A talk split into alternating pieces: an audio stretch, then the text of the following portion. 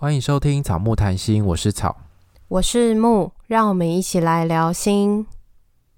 我们是两个咨商心理师，在这里我们会和你轻松聊聊心理咨商、心理学与亲密关系。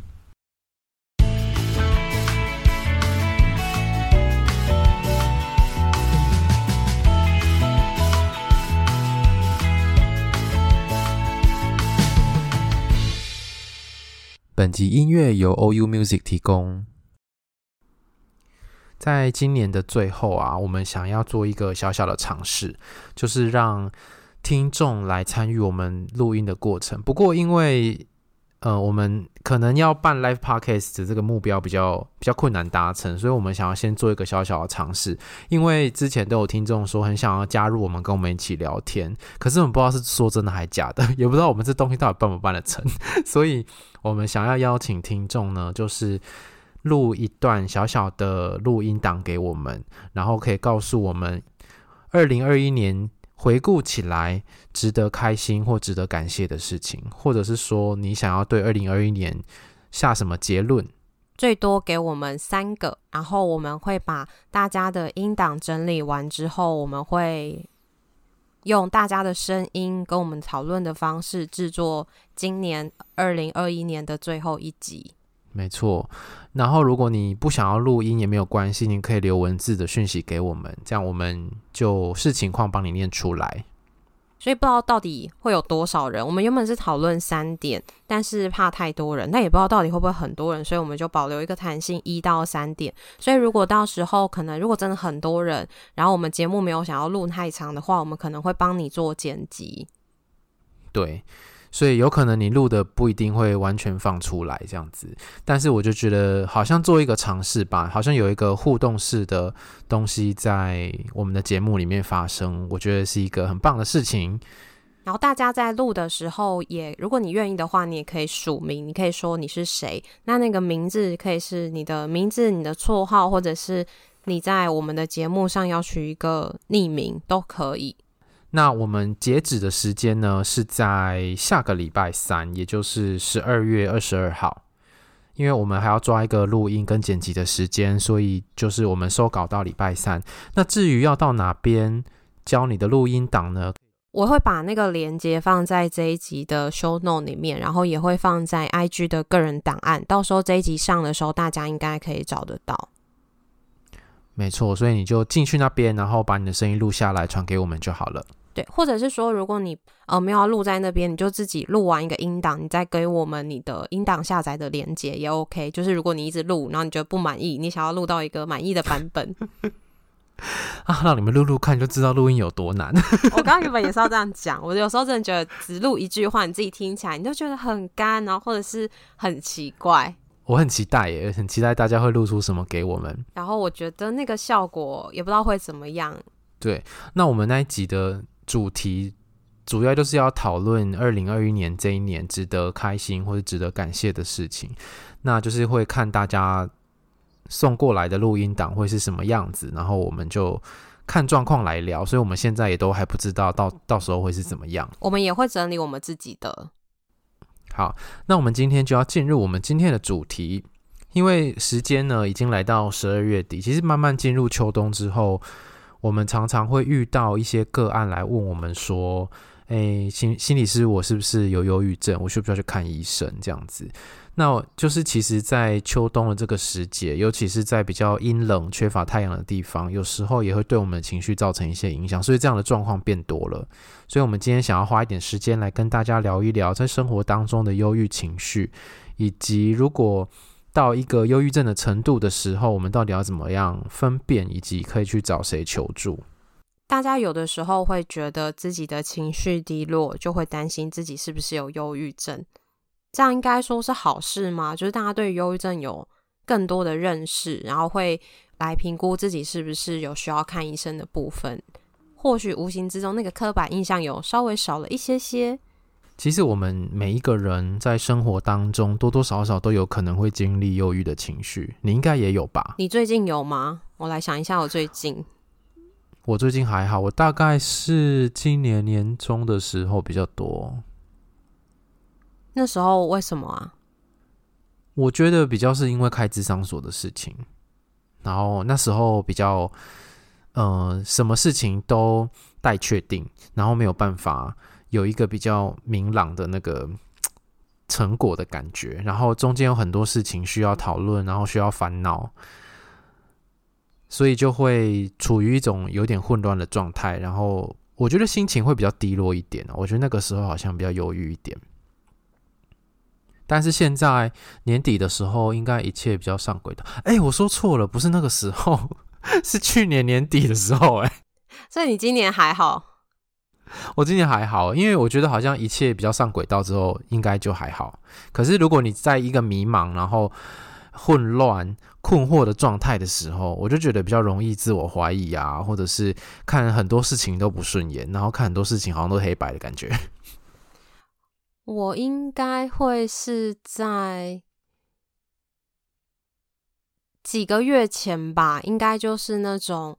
可能离开专任工作，在现在的工作上也是开始上轨道，但是那个开始上轨道不是那种一直往上，有的时候可能会往下，那个往下就会变成呃，例如说个案取消，然后或者是呃个案没有预约之类这种东西，就是开始再去。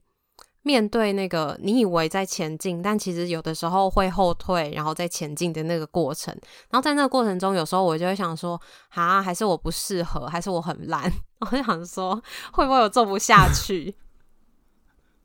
我也会这样子想，哎，就是如果比如说智商所的预约量比较少的时候，就会想说：啊，那我是不是怎么样怎么样？然后如果有一些个案。不见了，就是他可能弹个机是不见了，就是找不到人就不来了。这种有时候也会怀疑，哈，我是不是不适合？对我，我我都会像是这样。然后我觉得这个状态是，嗯、我觉得那个状态就是会蛮不舒服的，就会很像是你自己的。的确这样说也没错，就是我们的专业能力有的时候是建立在自己以及建立在我们的服务对象上面。可是，在这个时候，你就会觉得。好像他的一句“不要再预约”或者是他就消失没有来，你找不到他，你就是有一种间接被否定的感觉嘛。然后就是有一种被否定，然后你要再重新去呃整理这个过程，然后再慢慢重新建立起自己信心的这个过程，就会是一个这样来来回回的过程。没错，所以我觉得遇到这种时候，我就会那个比较像是会自我怀疑，但是还不到那种。情绪很低落，然后很无力感，什么都不想做，比较没有那个状态。对，所以呃，我们这样子讨论，想告诉大家说，其实每一个人多多少少在生活当中，一定会有忧郁、沮丧、提不起劲、心情不好、低落、自我怀疑然后快乐不起来的时候。没错，没错。所以呃，其实大家都会有这样的状况，那不代表有忧郁症，对不对？对。忧郁症的话，其实会是跟脑中的神经传导物质有关。然后它不是说你一两天情绪很低落，你就是忧郁症。因为大家可能现在听到忧郁症，都会很怕自己情绪低落就是忧郁症，怕自己会生病。对，可是他忧郁症，它其实是有一个比较明确的诊断标准，在。那个精神科医师或身心科医师在诊断的时候，他们其实有一套标准，在看什么样的人算是忧郁症。那我们今天节目的后面会跟大家稍微介绍一下。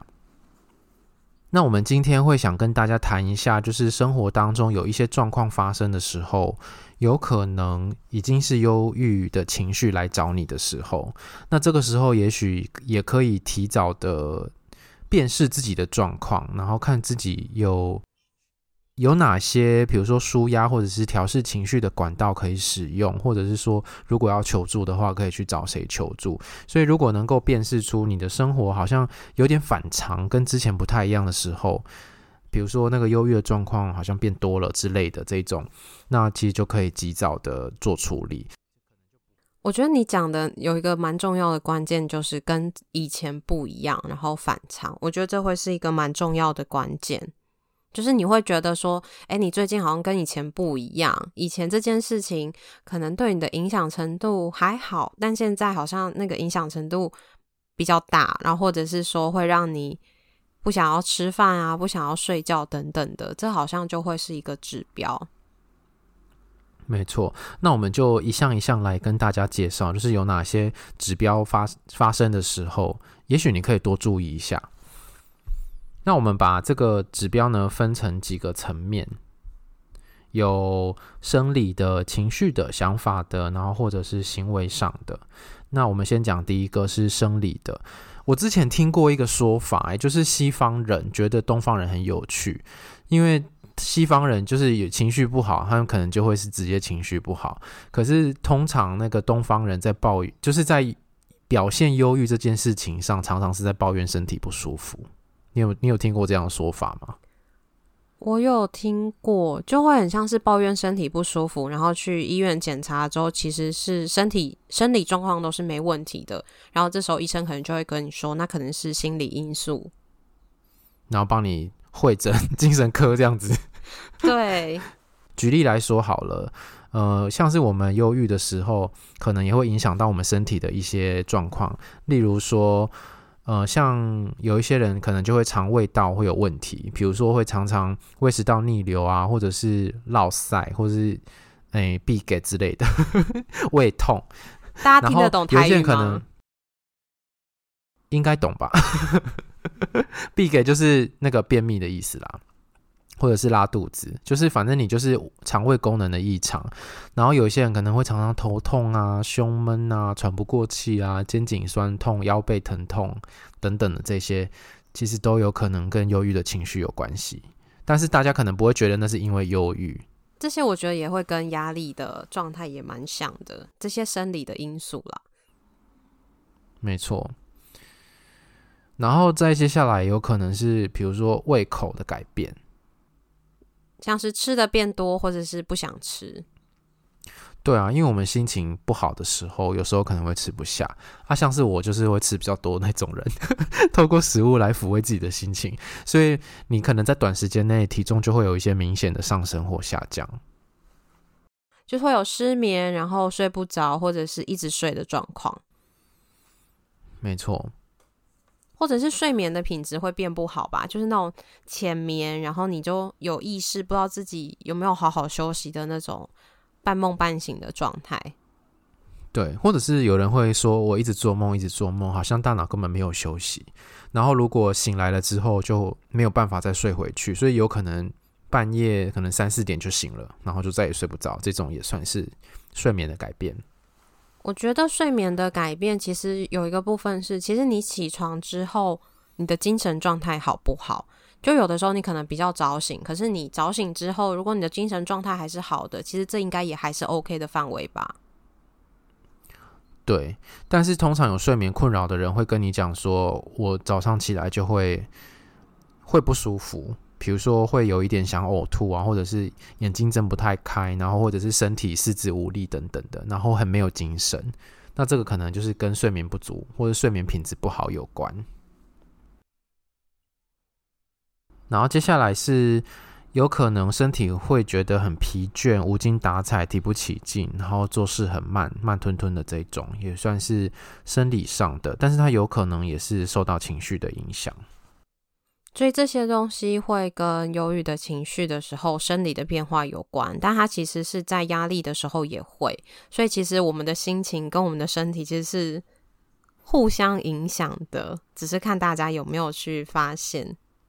那接下来我们进入到情绪的部分。像是刚刚我们有讲很多比较是属于那种很淡的情绪，比如说沮丧啊、忧郁、悲伤、难过等等的。可是其实我们在忧郁来袭的时候，并不一定是只有这种比较低的情绪，有时候可能会是易怒，或者是很不安、焦虑。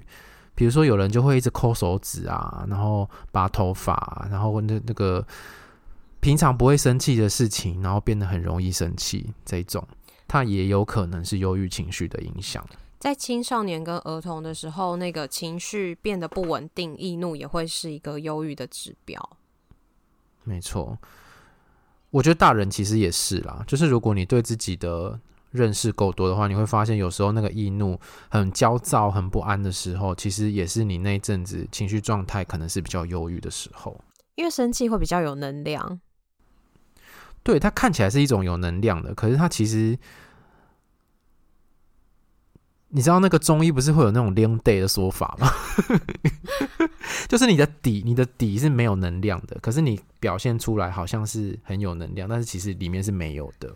就是看起来很有能量，然后生气，但其实是内内在是不稳定的，不是那种很很有功能的那种能量。他的那个生气应该不是有功能的。对。然后除了这两种，一种比较看起来有能量或是没能量的以外，也有可能你看到的是没有表情或是冷漠，就本来看电影会哭会笑，现在都笑不出来，哭不出来这种，就是他可能一切都没什么感觉，像是情绪被关掉了嘛。如果是一个开关的话，那个开关被关掉了，然后好像是被隔绝起来，对，好像什么被抽走一样那种，然后有可能会莫名的哭泣，就是。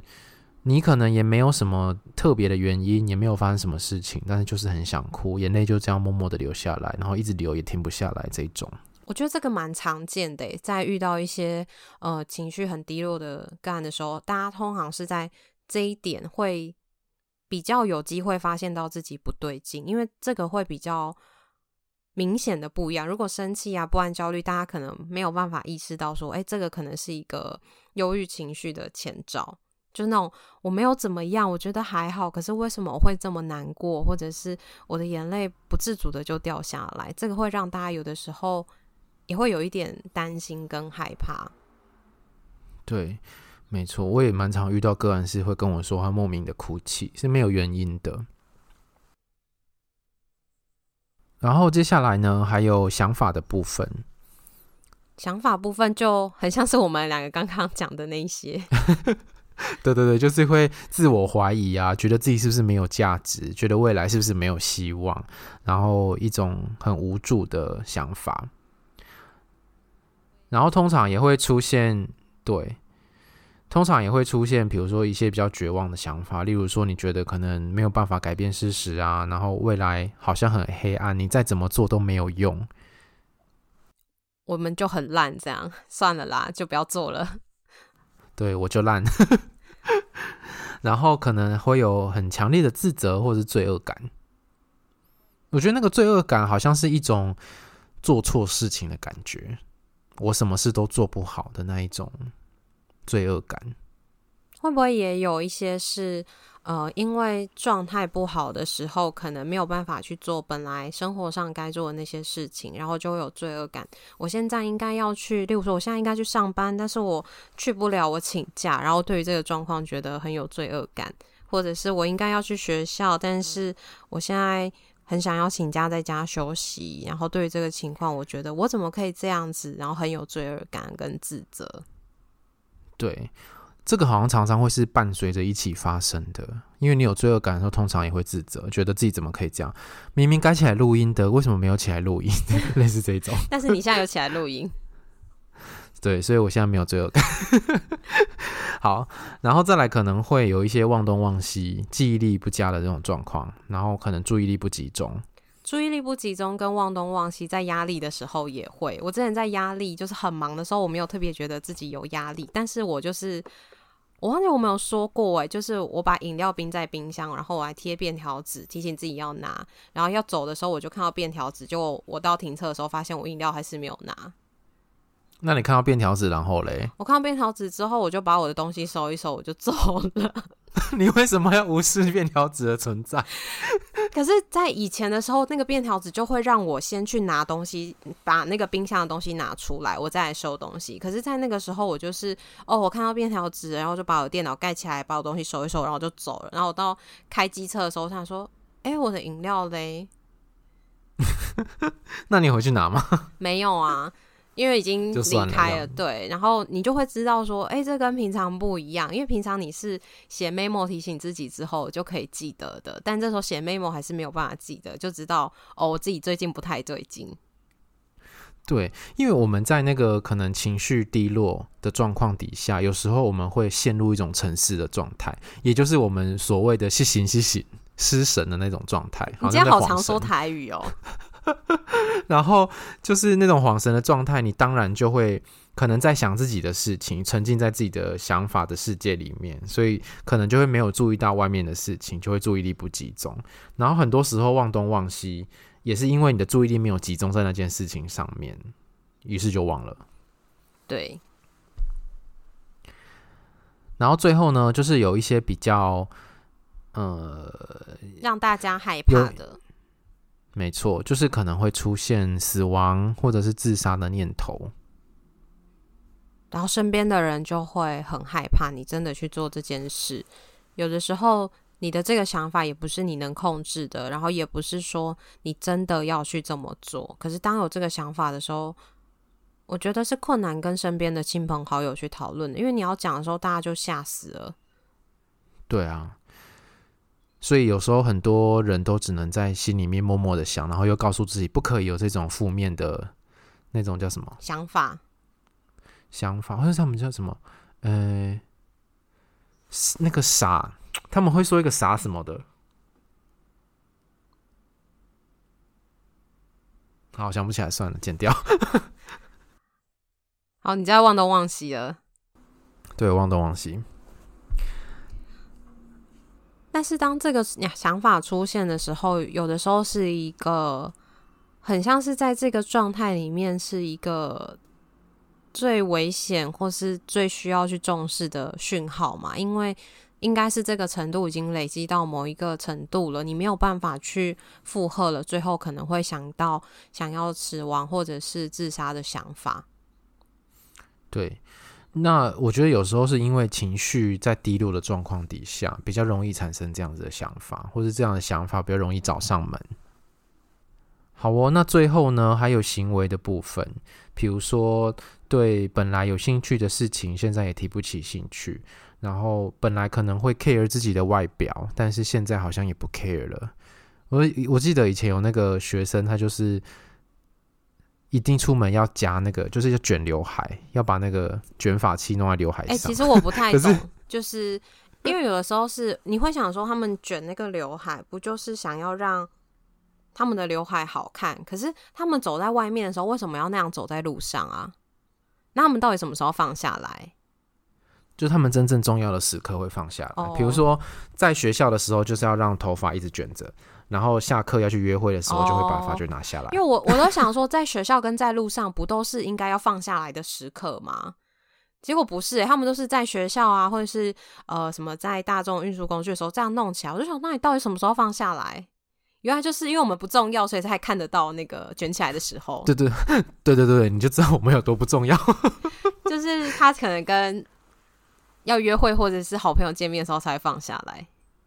因为我在想说，他是不是一拿下来，可能过一段时间之后，他就不卷了，就会慢慢的直掉。有可能，但你可以去，因为他没有烫，对，要去烫就会比较好一点。很好笑。好啦，重点是说，有一些人可能平常明明就很在意这一些的，但是很像很忧郁的时候，他就也懒得卷头发了。这样可能就可以看到他外表的改变，比如说本来会化妆，那些现在也不化妆了。然后本来是干干净净的人，然后后来变得比较邋遢了。这种也可能是行为上的改变。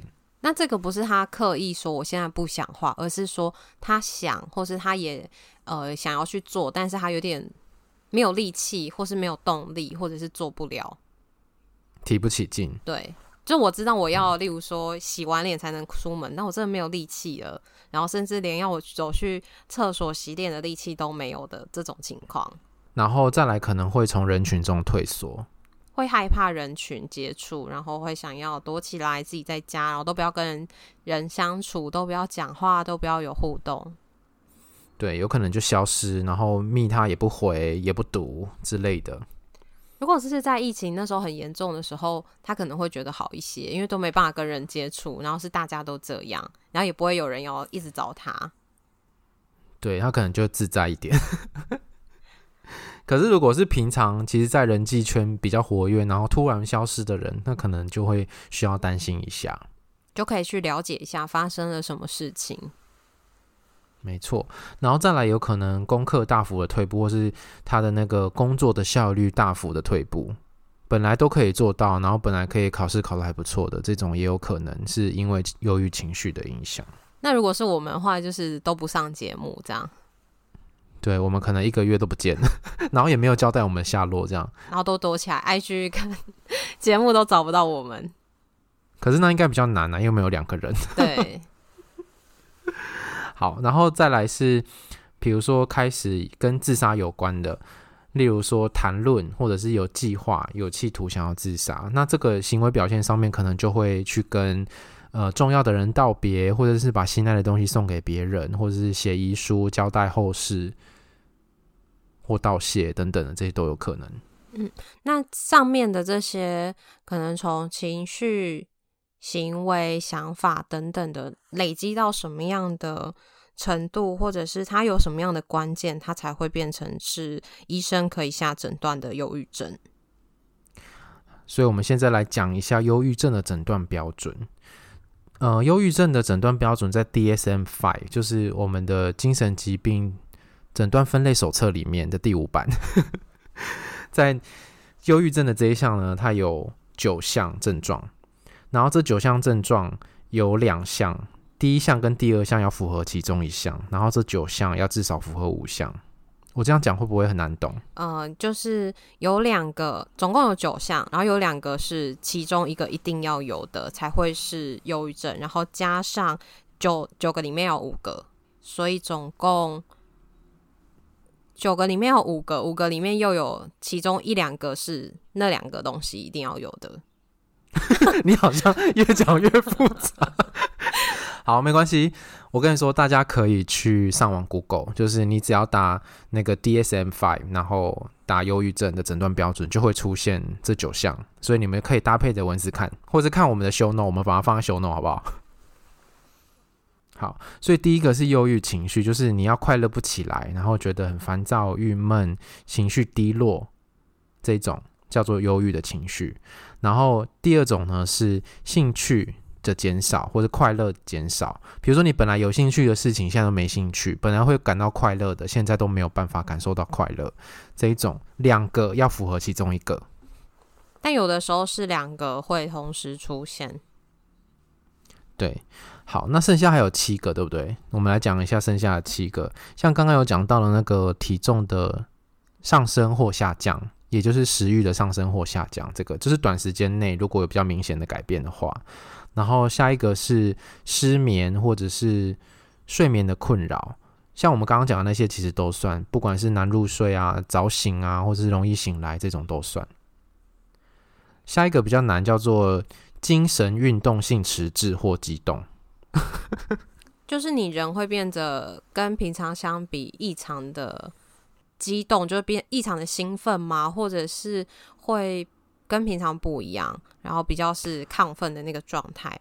然后另外一个会很像是，呃，你我知道本来的激动那个会很像是 你听我们的节目，然后按了一点五倍的快转，然后精神性的迟滞就会像是按了零点二五倍的那种慢速播放。对对，所以你刚刚讲的前面那个是。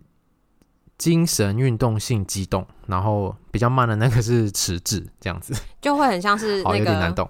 呃，你的声音调快跟调慢，但它是出现在人的身上，可能他的动作异常的变慢，或者是他的想法也变慢，或者是他想法变得很快，然后动作变得很快，讲话也变得很快，等等的。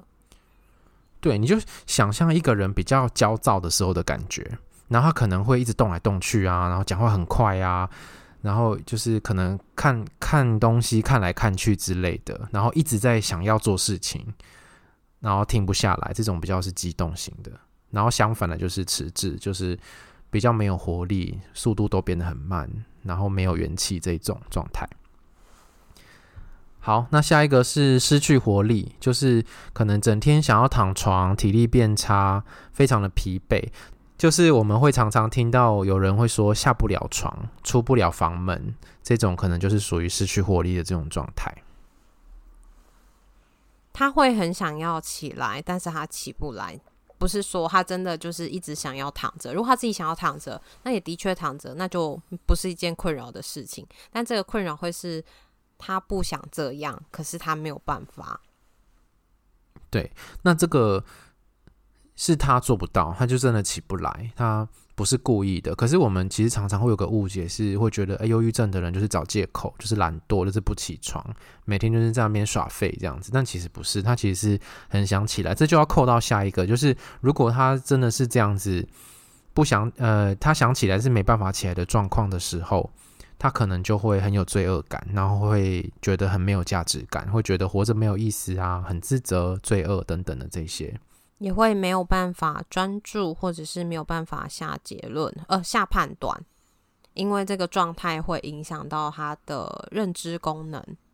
通常那个忧郁症久了之后，认知功能也是会下降的，就是他可能本来判断事情的能力也会下降。最后呢，是会反复想到死亡，有自杀的意念、企图或者是计划。但这个不是绝对，不是说所有的忧郁症都会这样，它只是比较高的相关，但不是所有忧郁症的人都会想要自杀。可是大家都会在第一时间就会觉得想到忧郁症，就会想到他是不是自杀。那以上讲的这九个里面，刚不是说要符合五个吗？而且它有还有一个时间的条件，就是你要常常或是几乎每天都有这些状态，然后在两周内持续不断的发生。这样子才会是忧郁症，所以它不会是短时间。可是这个情况，这些东西在某些时刻可能也都会出现。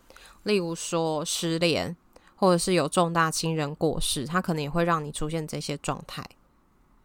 那如果时间一拉长的话，我们可能就会判断它有可能不只是因为这个失恋，或者是失去亲人，或者重大生活事件的影响，它有可能本身就有一些忧郁的状态，这样子。所以这些都会是当有发现不对劲的时候，就会需要去跟医师做讨论的。然后这边我会想分享是，有时候在演讲的时候，我也都会问大家说：你觉得忧郁情绪等于忧郁症吗？大部分的人应该有八九成都会说不等于。可是，在自己或者是身边的人情绪低落的时候，却会马上直觉的联想，那他会不会有忧郁症？对，我觉得好像都会有这个担心，或者是说，你刚刚问那个问题，大家不是会觉得不等于吗？对。可是如果你再详细的问说，那你们觉得有什么差别？大家可能就不知道了。可是，在例如说，那是一个课程的情境或者演讲的情境，大家都会知道。可是回到生活上，大家就没有办法去区别，或者是就会第一直觉觉得他就会会不会有忧郁症？没错，那这时候怎么办呢？这时候，如果真的很怀疑自己，或者怀疑身旁的人是不是忧郁症，我们就会跟他说，可以去看身心科，因为一般个案可能有的时候。呃，来问我们的时候，我们可能会跟他讨论，但讨论完之后也会让他知道说，因为我们不是医师，没有办法做诊断。那详细的这些诊断标准的话，还是会需要他去跟医师做讨论。我们只能初步的提供他一些建议，然后如果他需要的话，还是会需要去看医生。没错，所以这就是心理师跟医生，我觉得有一个很大的区别，就是心理师是没有办法下诊断跟开药的。那这些东西，如果你需要的话，还是需要到精神科或身心科医师那边去求诊。你在遇到的时候不确定的时候，跟心理师讨论的时候，其实我们会去跟你讨论。那你会对于看身心科会有一些什么样的看法、担心，或者是会有一些什么样的影响吗？因为大家很多时候会担心是。不知道去了会发生什么事，或觉得自己没有那么严重，我又不是有病，为什么我要去看身心科？对，我觉得通常会先来找我们，而不先去看医生的人，可能蛮多都会对看医生这件事情有一些顾虑。就像你刚刚讲的那些理由这样子。嗯，但这时候我们就会去跟他讨论。其实，呃，现在蛮多人是。可能会去看身心科，也不是说你认为的有病才会去看身心科，像是睡眠或者是情绪等等的困扰。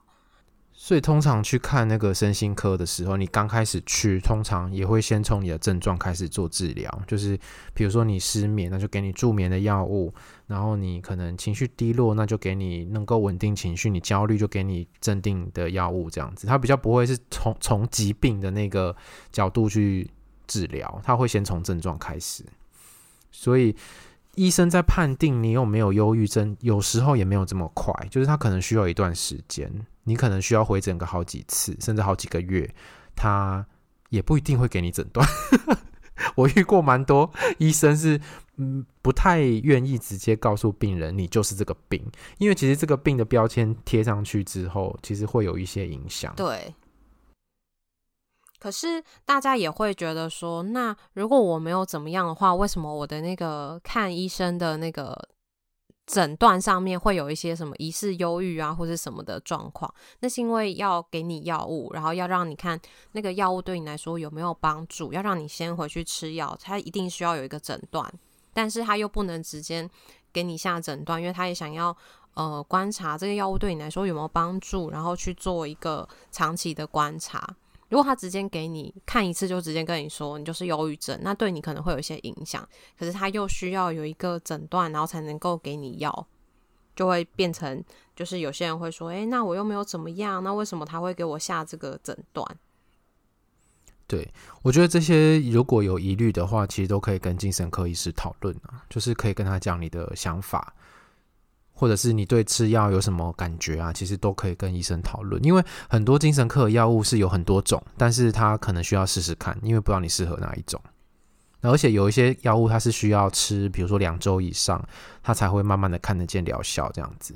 所以有时候需要一些耐心，然后以及是信任医生对你的判断，以及他帮你进行的治疗。所以，如果有忧郁的状态，一定要看医生吗？还是说可以不要看医生，就是直接做心理智商就好了？我觉得这个好像有蛮多个别差异的。你刚刚那个问题，有一些人可能，呃，如果没有服药的话，他其实状态是很不稳定，他生活会非常的困扰，没有办法正常的作息，或者是他没有办法去工作。那甚至来做咨商的时候，他可能认知功能也不好，或者是情绪一直很低落，一直一个精神混乱的状态的时候，那其实我觉得像我们这种智商是谈话性的治疗，帮助也很有限。这个时候我就会比较建议先去看医生，就是先透过服药的方式让自己的状态稳定下来。可是如果你说有忧郁症，或者是只是忧郁情绪来找我们做咨商的时候，其实我们都是去探讨这些东西，忧郁情绪。背后到底什么因素在影响你？比如说，他有可能会变成在谈人际关系、谈亲密关系，或者谈家庭、谈生涯，或者是谈其他的各种各式各样的东西，在影响这个忧郁的情绪。所以，我觉得好像没有一个标准的答案诶，你认为呢？我觉得好像也跟你差不多，但是我觉得它其实好像会是不同的方向。看医生会很像是透过药物去调整你的。那个生理的部分，让你可以从药物把你的状态拉到一个比较稍微有功能、稳，对，稳定的状态。然后，但是智商会是、嗯、呃去跟你讨论这件事情有哪些东西对你可能有影响。那这个这个情况下可以怎么样去找到帮忙你自己的方式？是从想法上，因为吃药没有办法去。呃，找到你的困扰在这边的想法，或者是找到一个新的解决方式。对，可是有时候吃药就很神奇，就是例如说你情绪透过药物变稳定了，也许你的想法就不会那么负面。有些人是这样子，那有些人是没有办法。所以我就觉得，如果你还不是很能够确定哪一种方法比较适合你的话，其实也是可以直接去找心理师或者找医师讨论看看，看他们。对于你的状况，比较建议哪一种做法？那我们目前很多的研究都显示，药物治疗跟心理治疗一起进行的效果成效是比较好的，相辅相成的概念。没错。所以就会透过这集，想要跟大家来聊聊关于忧郁情绪跟忧郁症，然后也让大家可以做个参考。就是如果大家发现自己不对劲，或者是发现身边的亲友不对劲的时候，可以把这集分享给他，或者是让他去看看自己的状态。好，那我们今天讲忧郁的情绪就到差不多到这边。那我们之后应该会再推出一些跟忧郁有关的主题，因为。忧郁症这个，或说忧郁情绪这个主题其实很大，非常的广泛，而且可以谈的东西很多，所以我们就分集来进行喽。那如果你喜欢我们今天的分享的话，请记得把我们的节目分享给你的亲朋好友。欢迎来 Apple Podcast 给我们订阅、留言跟五颗星，也欢迎来追踪我们的 IG 跟 FB 粉钻，我们都会在上面跟大家互动。我们的 IG 上面有很多比较我们生活上面的分享。我们今天录音是十三号，礼拜一，就是上个周末去台北上课，然后在台北待了一下，然后就在那个 IG 上面跟大家分享我住哪边，然后我去哪边逛。你你你有看到这些讯息吗？有啊，你有发现那个讯息超多的嘛？就大家会问我说去哪里逛啊，然后好不好吃啊，推不推荐啊？对，大家很好奇你住哪里。对，因为我那时候就是发了一个动态，然后大家就开始在问说那在哪里，我也想要去，或是我想要留下来，如果之后有去的时候可以参考。嗯，所以大家可以密切 follow 我们的 IG，还有现实动态。有时候现实动态会沉下去，拜托常常来点我们的现实动态。对。在现现实动态上面比较有一些生活化，然后或者是呃，我们觉得有听众很好，我自己觉得有听众很好，有的时候需要什么资讯问大家，然后各县市的听众就会推荐一些资讯给我们，那也会有一些听众会好奇别人的分享，那我们也都会在整理跟大家做分享。所以前几天有分享中山站大家推荐的一些咖啡厅，还有一些逛街的地点。